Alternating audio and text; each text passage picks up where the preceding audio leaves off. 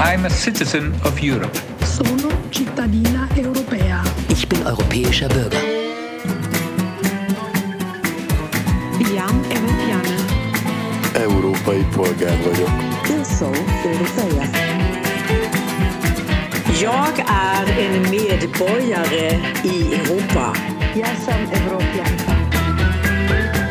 Yo soy ciudadana del continente europeo. Esu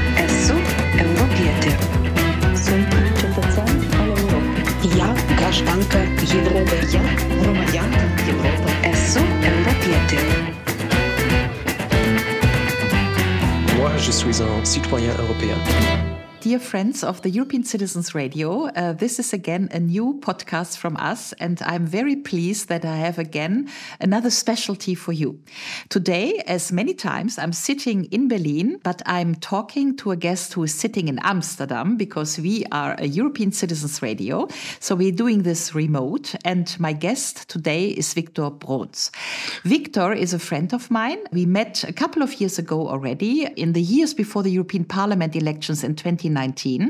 He has been, he is an economist. He has been working in the Dutch Ministry of Finance. And as me, he was a little bit, say, scattered about the way the European Union tried to sort out this euro crisis, which actually was a banking crisis. And we met uh, in the years after when there was a huge discussion about creating European demos and making a different Europe work and all these things. So, Victor, I'm very happy that you are in my podcast today.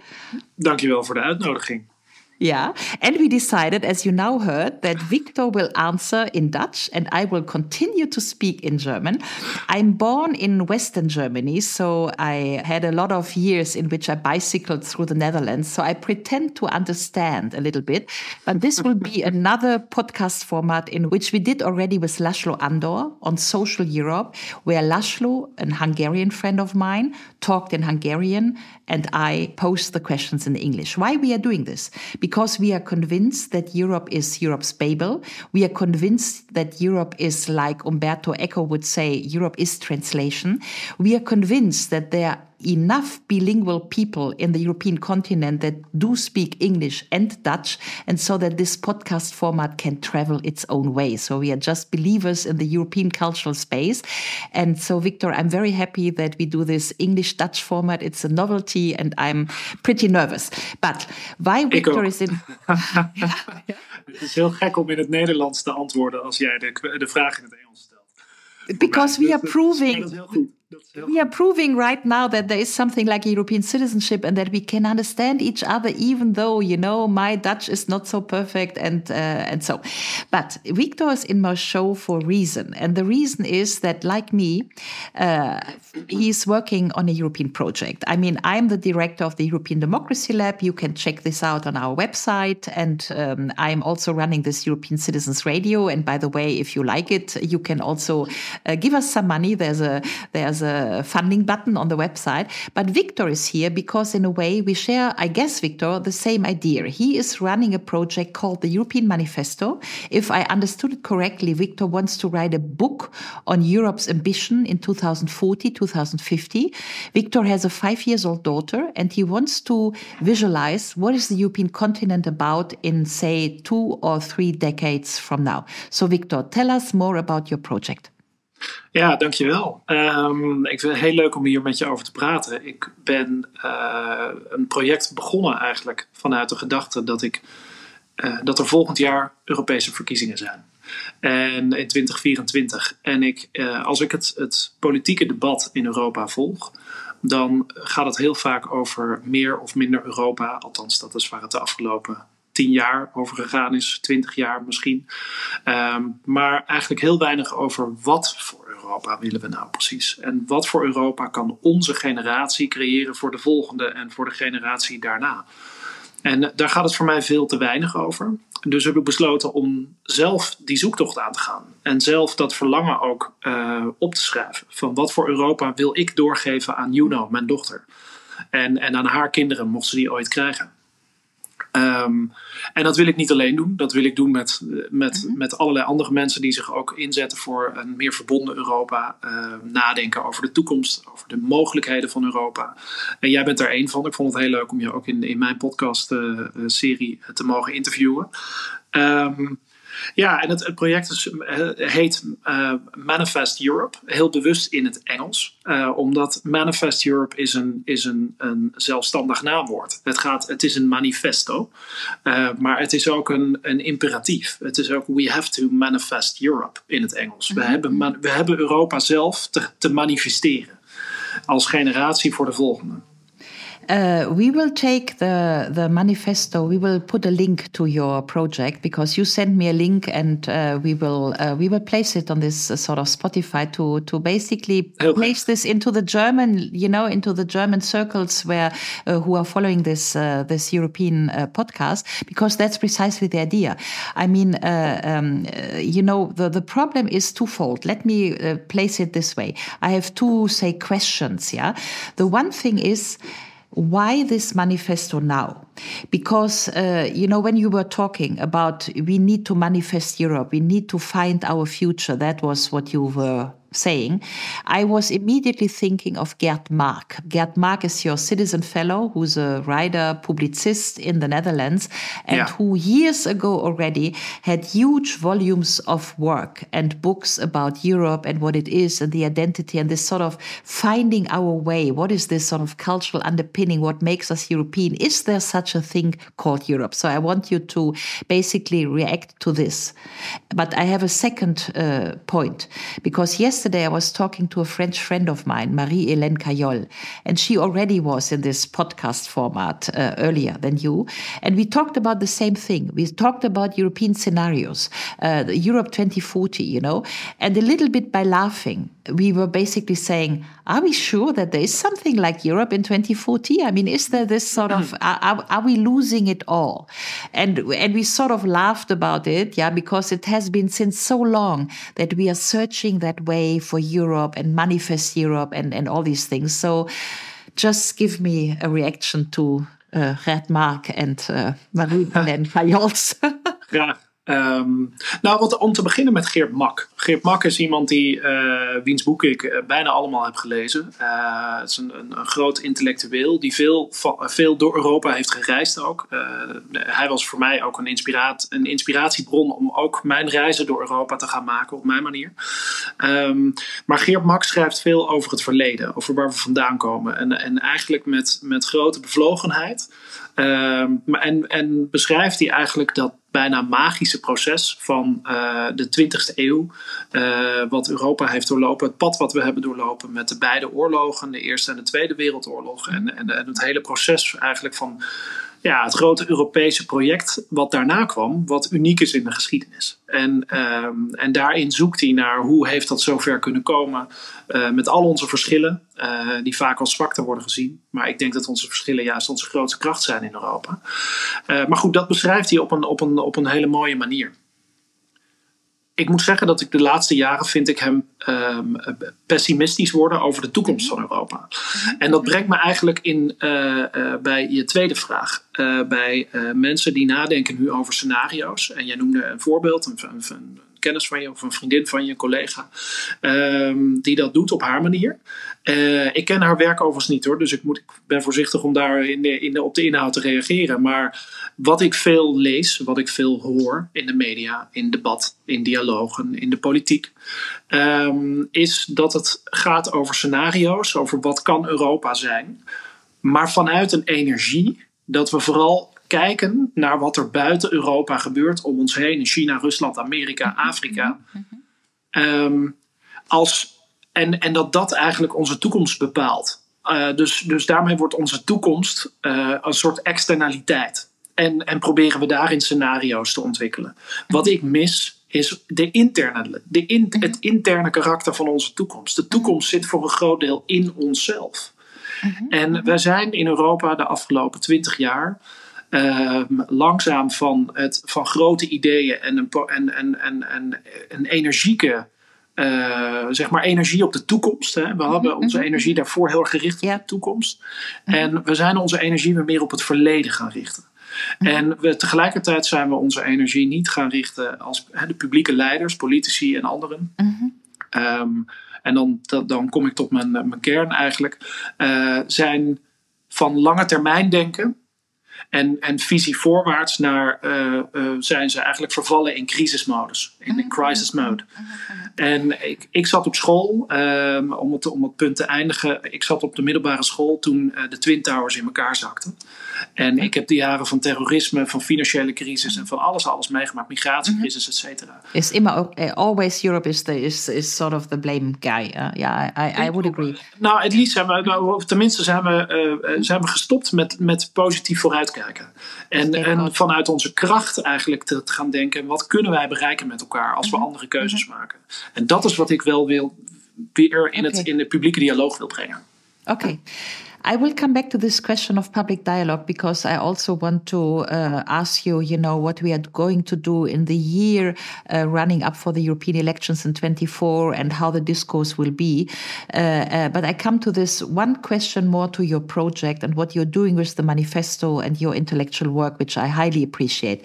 Um, and the question is, uh, what do you see in terms of, say, the Dutch network of people who are the, say, the people one would know working on Europe. I think of Caroline de Gruyters, who has been writing a book on Europe and uh, basically modeling Europe in this Habsburgian sense, you know, like a sort of imperial structure, you know, which is a very interesting book because she discovers the European regions and the European towns, uh, a little bit like I did myself in the book on the European Republic, yeah, uh, yeah. a couple of years later. So Caroline de Gruyters.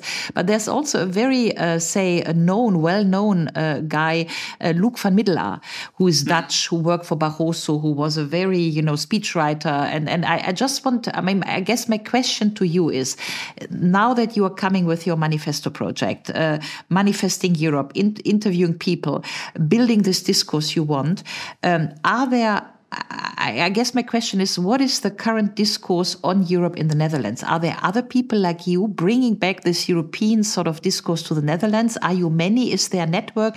Are there, you know, just tell me Um, nou, ik, ik, ik, wil niet pretenderen dat ik de enige ben die er zo over nadenkt. Um, nou, absoluut niet. Er zijn, er zijn heel veel mensen in Europa die zich, of eh, sorry, in, in Nederland, die zich um, uh, intensief bezighouden met Europa. En ook wel met, met de, de state of affairs in Europa, absoluut. Mm Caroline zie ik een beetje als, als, als uh, ik wil ze niet één op één vergelijken, maar als de nieuwe Geert Mak eigenlijk. De, de Geert Mak van een jongere generatie die vanuit groot intellectueel. Uh, oogpunt en, en, een heel rijk intellect eigenlijk en, en een rijke kennisbron ook um, uh, put uit het verleden uh, om Europa in het heden te verklaren. En de dynamieken in Europa in het heden, eigenlijk in het nu, te verklaren. En daarmee ook soms wel een blik vooruit te werpen, maar heel erg vanuit wat er mogelijk is vanuit dat verleden. En uh, ik geloof erin dat dat waarde heeft, maar dat het ook daarnaast waarde heeft om juist dat verleden helemaal eens los te laten. En om, om eens te zeggen, stel je nou eens voor dat wij ons niet laten leiden door het verleden, maar door de toekomst. En eigenlijk vanuit een, vanuit een gedroomde toekomst, vanuit een utopie, misschien, zo je wilt, terug te rekenen naar vandaag terug te kijken naar vandaag en zeggen: oké, wat hebben we nu nodig om daar te komen? En welke beslissingen moeten we nu maken om die stappen, om, om, om die weg op te gaan? Um, en dat mhm. zijn eigenlijk maar heel weinig mensen die dat op die manier doen. Um, dus daarom ben ik ook dit project gestart. Um, ja, wat we wel zien, om het af te maken, is, is, een, is een kleine uh, groep Europeanen die groeit. Die is klein begonnen, maar die, die expandeert. Uh, in Europa, die zich bijvoorbeeld met Volt bezighouden. Mm -hmm. uh, een nieuwe politieke partij die in Europa, of in Nederland, vrij succesvol is geworden. I talk a lot with Volt people in Utrecht en Nimwegen, and I have nice ja. memories. nou ja, Volt is een systeemhack. Volt is in feite een nationale partij die je in ieder land in Europa hebt. Althans in veel landen nu inmiddels in Europa. En we proberen, uh, ik ben betrokken ook geraakt bij Volt, dat, daar ben ik heel open over. Um, uh, om in ieder geval in ieder land in Europa een Volt-afdeling op te richten. Uh, om het idee van de politieke, de Europese politieke partij, de transnationale Europese politieke partij, om dat concreet vorm te geven. En die entiteit als zodanig bestaat nog niet in Europa, in de, in de constitutionele zin. Dus moet je nationale partijen oprichten die je allemaal gelijk stelt. Mm -hmm. um, I know. Mm -hmm. uh, But let me pose you the question: uh, uh, Do you observe like me? I mean, this is something I think I am observing when I'm having public presentations. That there is a sort of gen generational division. That the people who are doing this. Yeah European discourse are the, say, what we call in Germany Ü50, so above 50, and no longer the U30, under 30. Mm. That, I mean, that's just an observation that I have that, they, you know, Caroline de Gruyter, or Radmark, or, I mean, you're a little bit younger than I am, and not so, not so much younger, yeah, but there was a certain generation, and we were uh, grown up with Jacques Delors and the Grand Projet Européen, and we had the ambition of a political Europe, and we are still thinking in criteria of demos uh, and European democracy. But I feel like there is now uh, a younger generation, or many younger generations, who have been losing out of this discourse and they have been losing out of the, say, political ambitions of Europe. And that for them, Europe is perhaps a techno structure to fix climate problems or to fix migration problems, but they are no longer aiming at making a political project out of it. Do you share this observation with me? Um, In the Netherlands, for instance.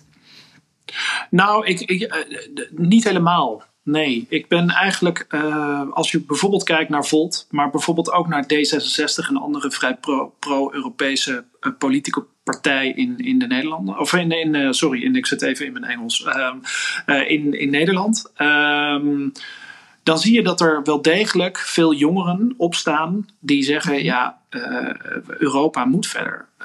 Maar ik denk dat zij op een hele. dat het Europa waar zij het over hebben. Is een heel ander Europa dan waar de generatie van Jacques Delors het over had als, als project. Ik denk dat Europa veel meer als project werd gezien. En dat is ook logisch van als je dat verklaart vanuit waar het vandaan kwam vlak na de Tweede Wereldoorlog. Um, en dat het een uniek project is geweest. Het is een ongelofelijke manifestatie geweest. Uh, zonder gelijke in de geschiedenis. Um, en, maar dat project, dat is maar, ik zie dat eigenlijk als een eerste stap van waar we nu staan. En ik denk dat heel veel jongeren. Uh, er is heel technisch gesproken over dat project. Het was ook een technisch project. Het, het was een project van bovenaf. Uh, van grote leiders die dat samen hebben gedaan en dat over Europa hebben uitge, uh, uitgewaaierd. en dat was ook nodig. Alleen de volgende stap is dat het van onderop ook gaat leven. En daarin zie ik heel veel. Ehm, zag ik heel veel eigenlijk desinteresse. Niet per se resentment, ook wel een beetje soms, maar vooral desinteresse. Gewoon mhm, het mhm, niet mhm. weten en, en onkundigheid daarin over wat Europa eigenlijk is. Wat, Europa, wat het Europese project, de Europese Unie heb ik het nu even over. Uh, wat dat betekent voor jouw dagelijkse leven hier in, in, in Nederland of waar dan ook. Ik denk dat heel veel jongeren daar uh, dat is heel veel um, als gegeven aanname, for granted namen, zeg maar. En, en anderzijds heel veel niet wisten. Twee momenten zijn daarin wel veranderend geweest, denk ik. Uh, ten eerste de Brexit. De Brexit heeft hier in Nederland ontzettend veel losgemaakt uh, in bewustzijn over hoe belangrijk het is om onderdeel te zijn van Europa. Oké. Okay. met name door het wegvallen van mogelijkheden van Engelse vrienden van mhm. Eh, eh, mensen die in een gelijke situatie zitten, uh, weet je, een paar honderd mijl westwaarts van ons, die ineens geen toegang meer hadden tot universiteiten. Dus we zagen hier studenten mhm. vertrekken, we zagen handelaren vertrekken, we zagen, dat heeft veel losgemaakt. En de oorlog Interesting, in if I may interrupt. Ja. Yeah in the UK, the discourse that they want to re-enter Europe is uh, coming. I oh, was absolutely. just listening yeah. to some, you know, voices of the UK who are now, uh, uh, what seven years after Brexit, are changing yeah. discussion. The Brexit hasn't been good. It's socially disastrous, economically a disaster. Uh, we do belong to Europe, so they are the first voices coming back. And then consider the discussion about Scotland and the Scottish, you know, sort yeah. of uh, Scottish wanting to be a part of Europe. Mijn voorspelling is dat ze ook terug gaan komen. Ik denk dat vroeg of laat zal, zal de UK, in welke vorm dan ook, onderdeel weer worden van de Europese gemeenschap. En van de, van, mhm. van, het, van de Unie, of hoe die Unie er tegen die tijd ook uitziet. Mm maar ik denk de, de Brexit heeft, uh, heeft ongelooflijk veel uh, waarde bewezen van Europa. En, en heeft ook bij de jeugd hier wel degelijk uh, de absurditeit laten zien van het, het scenario dat je je terugtrekt. En we zeggen in, in het Nederlands zeggen we wel eens je terugtrekt achter de dijken. You know, to, to flee, to hide, hide after the, behind the dikes. Ehm, en dat is iets wat we in Nederland wel zien. Ehm, maar ik denk dat het een heel, dat een heel andere politieke dialoog in generis is dat, dat de jeugd voert. Um, want de jeugd raakt namelijk hier wel steeds meer afzijdig. Uh, steeds, meer, steeds meer wantrouwen in politieke establishment. Uh, dat zie je in alle landen, ook in Nederland. dus de jeugd wil een hele andere, op een hele andere manier eigenlijk een samenleving gaan runnen. En een samenleving vormgeven. En waar in Europa normaal is en ja, landen er eigenlijk minder meer te doen. Ja.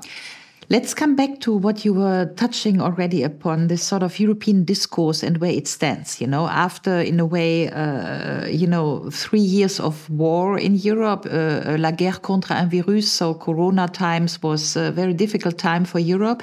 And now this one, Ukraine, with, uh, I think, uh, a widely shared feeling that Europe is not as autonomous as it might be, you know, in many respects in the geostrategic sort of. Um, uh, shaping of its own goals. You know, there are a couple of voices in, in Germany who say actually that the American interest and the European interests are not really congruent in this war. You know, it's a war on the European territory, uh, and um, and Europe should uh, be the peacemaker and do the negotiations and all these things. Yeah, so we have in Germany an emerging discussion about what we call multipolar world. Yeah, there's a strong multipolar. Yeah. Um, uh, accent now in the discussion. And then there is the question relating to what I think is the core of your project. Uh, what is Europe in this multipolar world? Is there any Europe in that multipolar world? You know, and, and what is the political entity called Europe? And here's the question to you. Um, I guess we agree that there is some cultural underpinning, that we do have a resonance board that makes us European citizens that we can fill with a common past, with a, say, common understanding of enlightenment, of some cultural features and, you know, European renaissance, whatever you want to bring to the table to this, yeah. Uh, and that we are now feeling that we that there is some urgency to constitute us as a European entity and that multipolar belonging that we just observe. So my question is, what is your vision of Europe in 2040 and 2050? The Europe you see for your daughter. I mean, what in concrete terms is are the three points you want Europe to do or to succeed uh, in building on this resonance board, building on the common culture, and uh, thinking about becoming a political entity that can basically, uh, I wouldn't say survive, but uh, be strive. into that, be strive, be a factor of that yeah. coming multipolar world. Well, I think the first um, uh, when you talk about the multiple. Uh, no, can you reply? Oh yeah, sorry. Uh, it goes automatically. Um, ik denk het eerste punt waar je het over hebt is uh, de, de multipolaire wereld.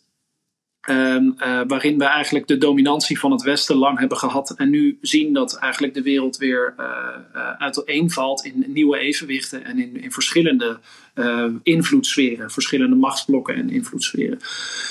Wat ik zie voor Europa, dat is het eerste punt, is dat wij over 30, 40, 50 jaar um, een gebied zijn in de wereld waar mensen um, uh, hun verschillen vieren in plaats van dat ze bang zijn voor hun verschillen.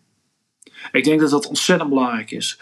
Overal waar we om ons heen kijken, of het nou China of Rusland is of Amerika, we zien de wereld autocratischer worden en de angst voor de ander neemt toe. Ik denk dat wij in Europa zien we dat natuurlijk ook in Polen, in Hongarije, in andere gebieden in, in, Europa. Maar ik denk toch dat de dominante stroom in Europa nog steeds er een is van verdraagzaamheid. Maar niet alleen verdraagzaamheid, het gaat verder. Het gaat verder in uh, het, het zien van uh, verschillen als kracht. En in plaats van als een zwakte of als een bedreiging. En ik denk dus punt 1, ik wil een Europa uh, bouwen met onze generatie, waarin verschillen van mensen gevierd worden in plaats van uh, en als kracht gezien worden in plaats van dat ze als bedreiging worden gezien. Um, Punt twee is dat ik een Europa zie, en dan, dan kom ik eigenlijk op het, uh, op het onderwerp waar jij veel over hebt geschreven, en tot mijn grote genoegen. Um, ik veel van je heb gelezen, democratie.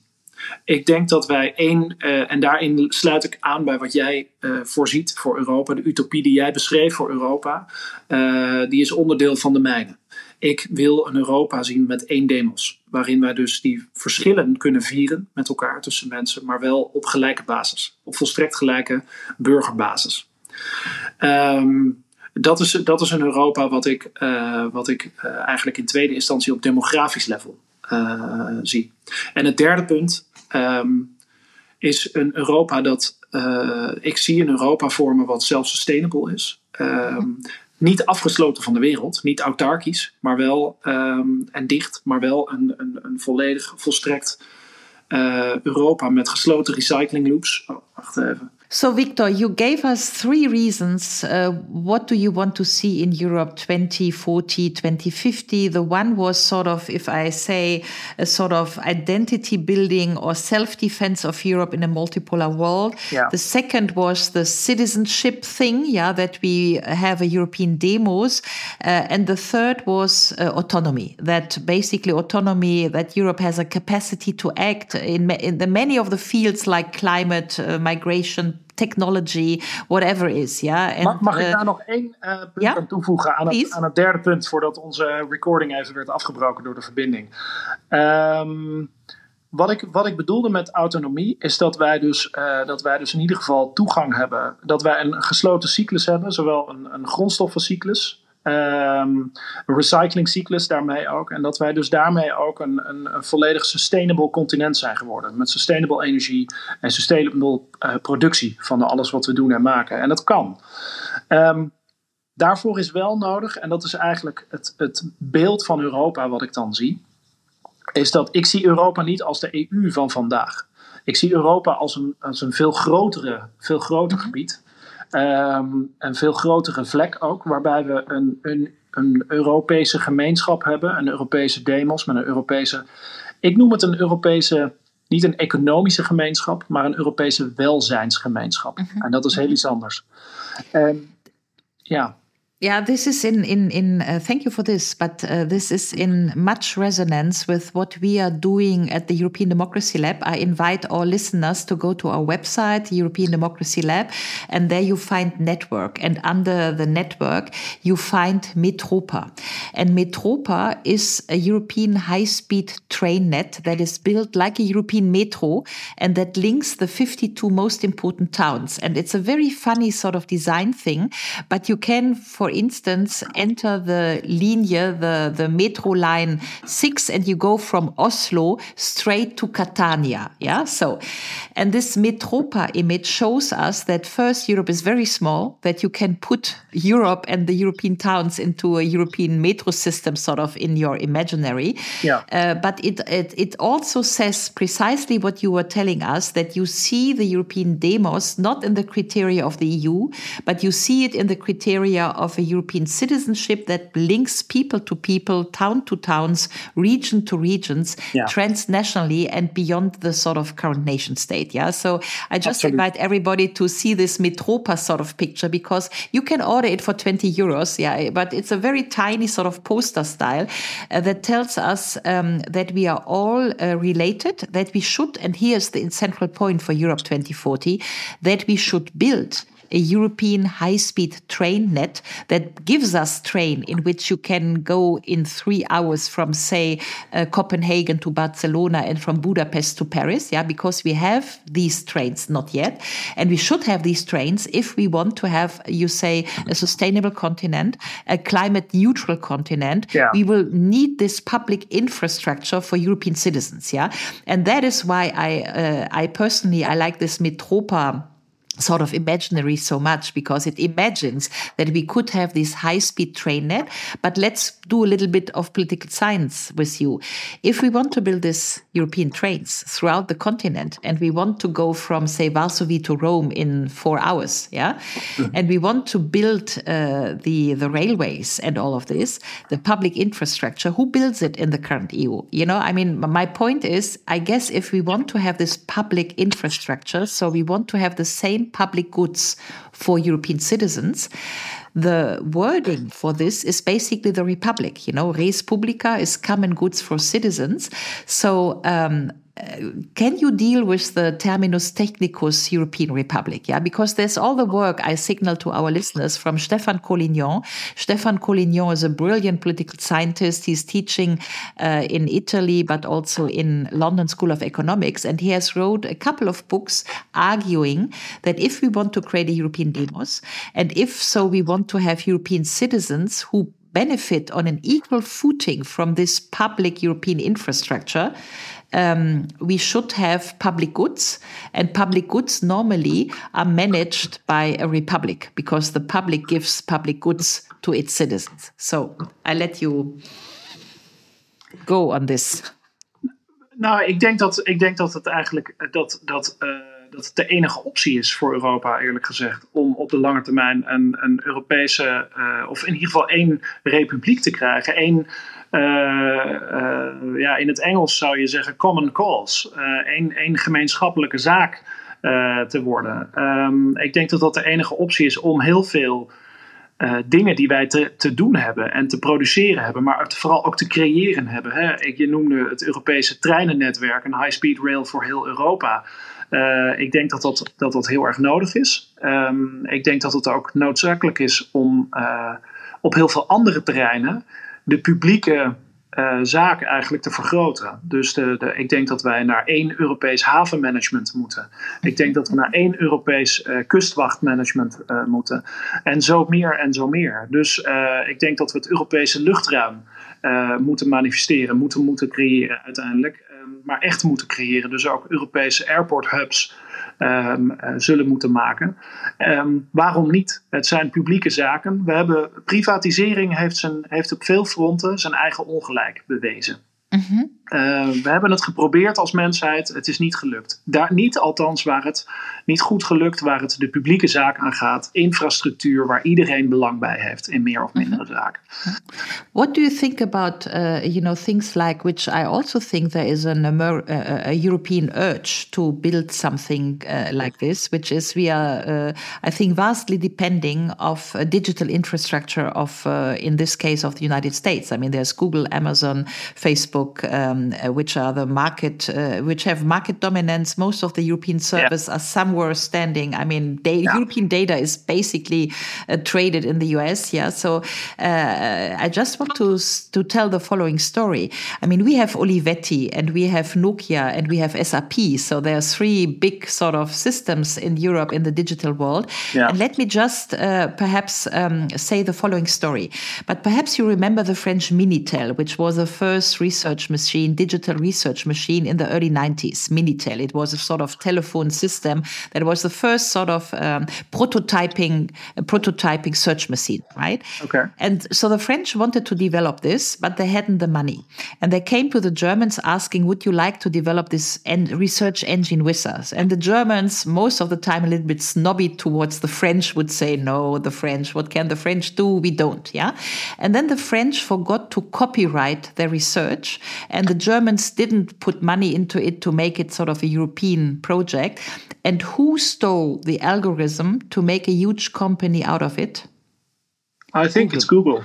Yeah. It's Google. Yeah. So the algorithm be became copyrighted by Google and now it's Google. So yeah. all this little story, a little anecdote how Europe can spoil its future because we are not doing enough cooperation. Would you would you go with me? Because I, I think if you talk about European autonomy in 2040, 2050, uh, in the digital world, one of the things we need to secure, in my opinion, is that we get digital autonomy. That we absolutely. I've yeah? I've already. Uh, written about this also on on uh, on a medium called Aspenia Online. It's the uh, the, the, Italian uh, version of, of, branch of the Aspen Institute. Um, recently, a couple two years ago or last year, uh, I think. Uh, Europe needs its. Europe has its own data culture. The way we, ah, we Dutch Ah, sorry, ja. Dus uh, we zijn dus. Uh, ik denk, wij, ik heb hier al een. Uh, ik heb op dit onderwerp heb ik recent nog hierover geschreven op Aspenia Online, de, Italiaanse afdeling van het, van het Aspen Instituut. Um, ik denk dat het, dat het verhaal wat je net vertelde. over de, de, de, Franse uitvinding die uiteindelijk Google zou worden, vertelt eigenlijk een paar verhalen in één. Ik denk één is dat wij een hele andere. Uh, Europa heeft zijn eigen datacultuur. De, de, de, de, onze kijk op hoe wij omgaan met data en alle privacy en uh, data kennis ten opzichte van burgerrechten en dergelijke is een hele andere kijk dan de Amerikaanse kijk daarop. Um, ik denk dat we dat als Europa gemeen hebben, dat er heel veel raak, raakvlakken zijn, uh, dat de Europese uh, stand, zou je willen zeggen, de, de Europese mening over privacy een hele andere is en dat we dat te beschermen hebben en dat we dat alleen maar samen kunnen doen. Dus ik denk ook dat het een publieke zaak moet worden dat wij uh, investeren als Europa in Europese datacenters, publieke datacenters, waar je, waar, je, waar je informatie veilig staat en waar iedere burger burgerrechten heeft.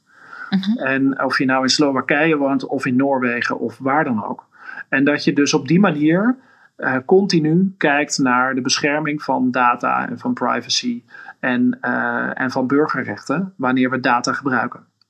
I'm very happy that you uh, that you mentioned this because I I, I told you that uh, the we the people of the European Democracy Lab we also have been writing we don't call it manifesto we call it contribution yeah Wortbeitrag Wortmeldung yeah. Uh, in which we try to describe describe on five pages the state of the art of Europe where's Europe and where should it be heading for yeah, yeah. and uh, uh, just to say this we share most of the things that you described us kindly for your manifesto and your book project and I think most of the things you will find in our five pages.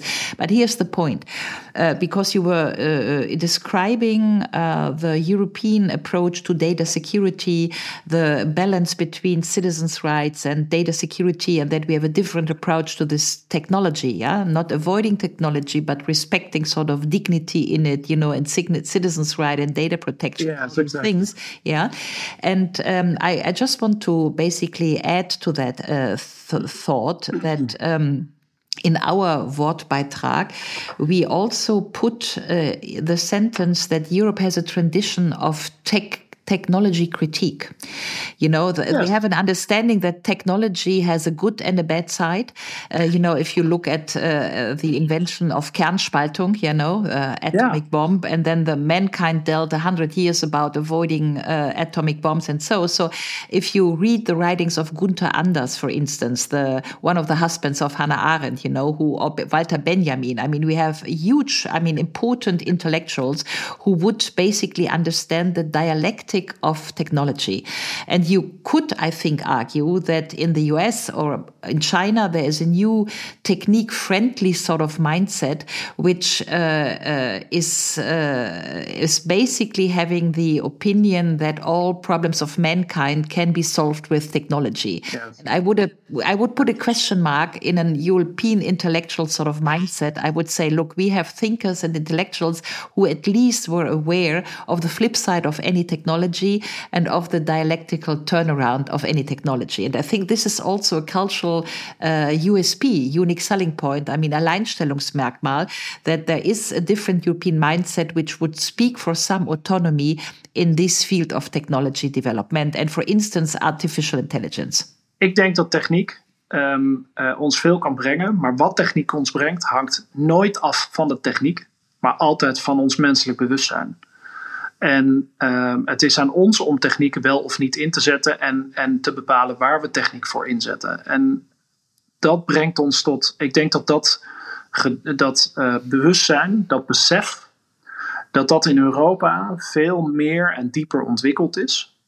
Um, misschien omdat we een oudere samenleving zijn, misschien omdat we veel meer ellende ook hebben meegemaakt. En um, dat weet ik niet, dat is een gok.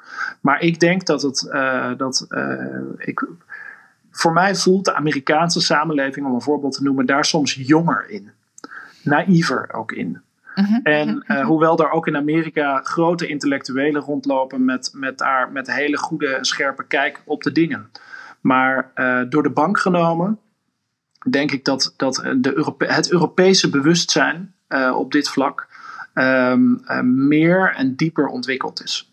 Mhm. En dat we dat ook niet alleen te beschermen hebben in Europa, maar dat we dat de wereld ook te bieden hebben. als voorbeeld. Niet om, om het als, uh, als, als zeg maar uh, nieuwe soort van versie van katholieke zendelingen door de wereld te gaan verspreiden. Maar gewoon by, by example. Door het juiste voorbeeld te geven hier in mhm. Europa. Mm -hmm. Dat anderen mm -hmm. daarvan zouden kunnen leren.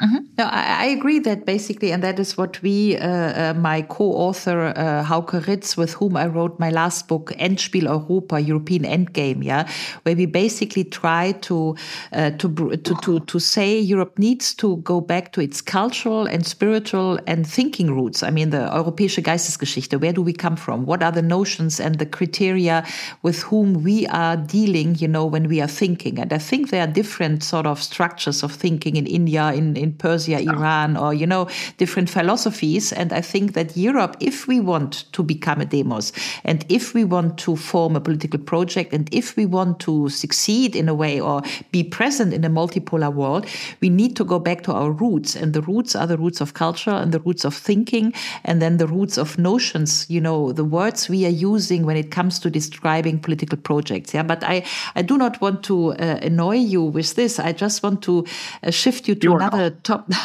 thank you.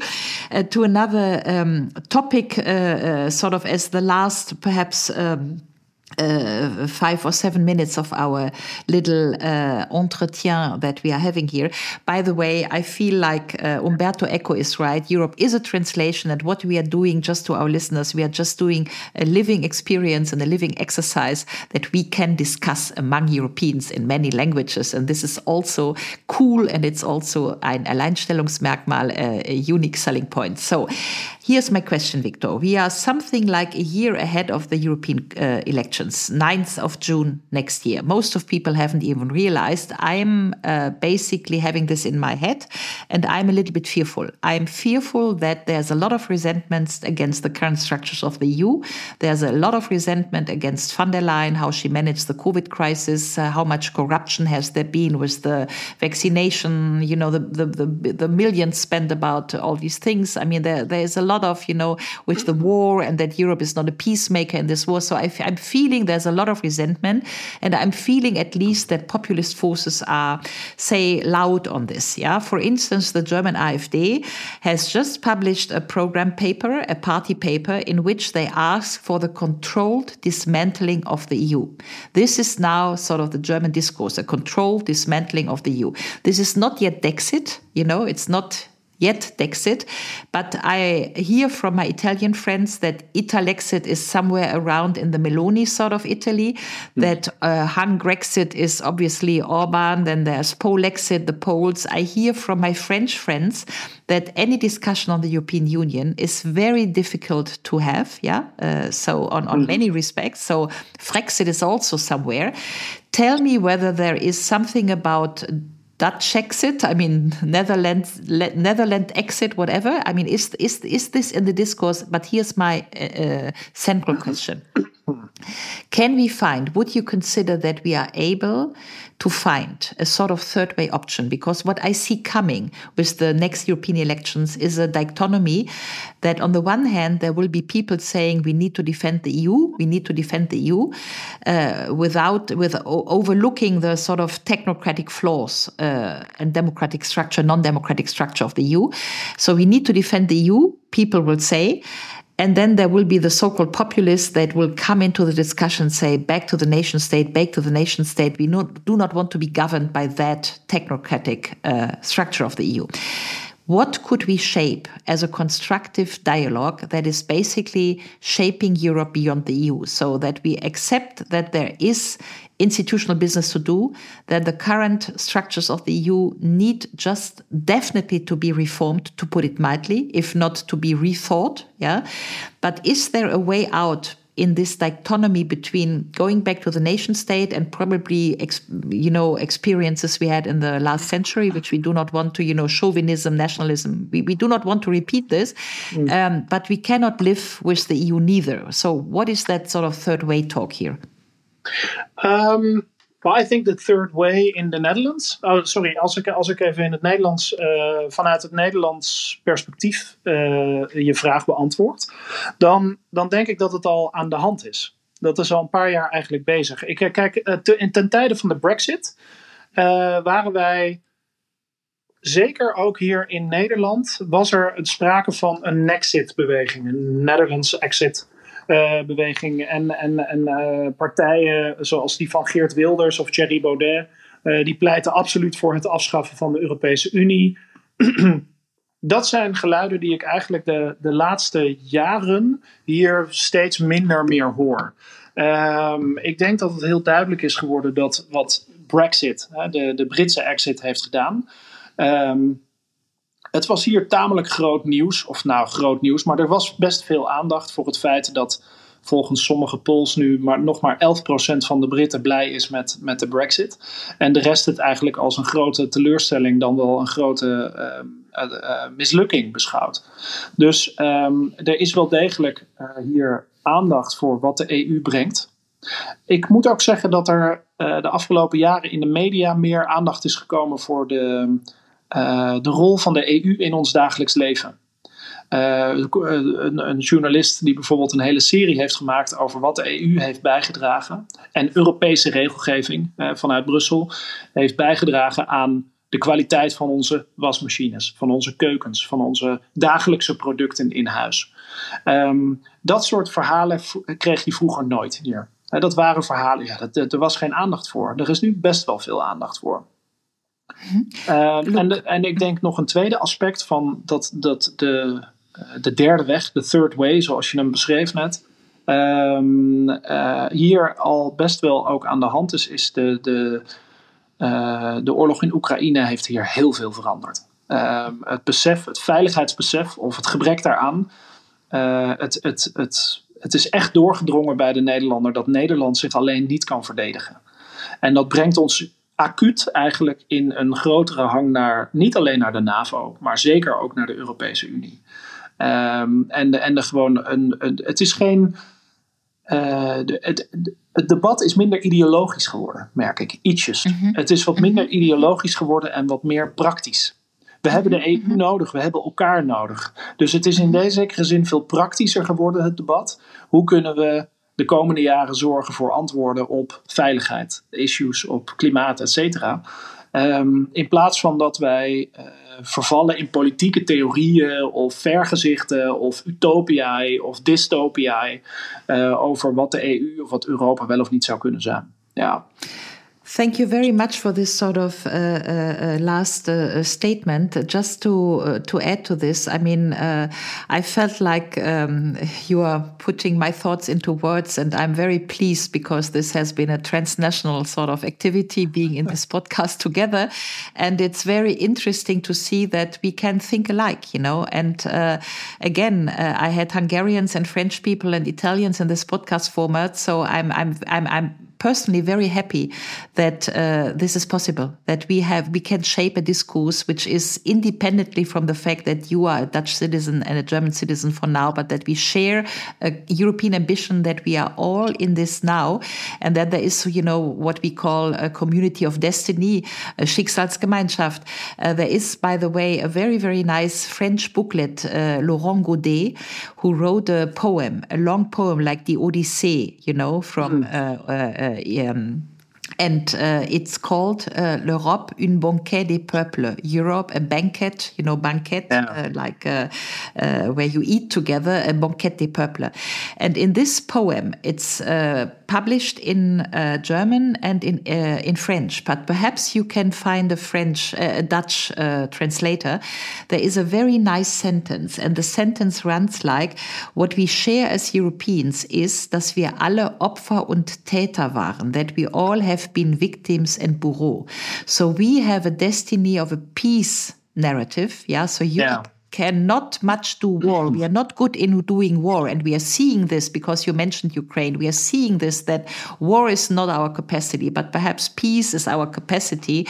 And that's what we told for 70 years. Yeah, this sort of uh, community in peace. And I'm still believing in it. So I'm very thankful that, yeah, that you brought up the topics of uh, Europe in a multipolar world, the identity we need to shape, the role we need to find, the responsibility we need to step in, the demos that we need to create, the capacity to run a political system that unites us as European citizens. I'm very thankful for this.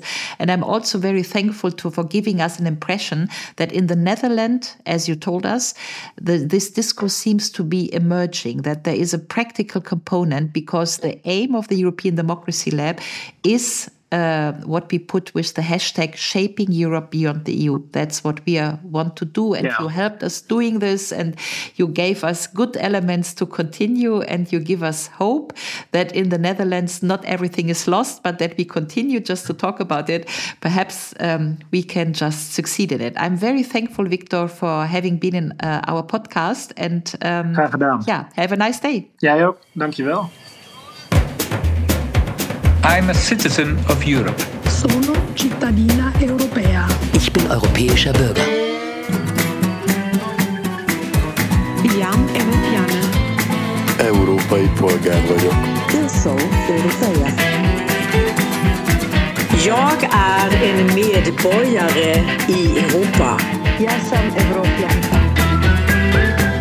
Yo soy ciudadana del continente europeo. Jestem Europejczykiem. Esu europietė. Sunt cetățean al Europei. Я гражданка Европы. Я громадянка Європи. Esu europietė. Moi, je suis un citoyen européen.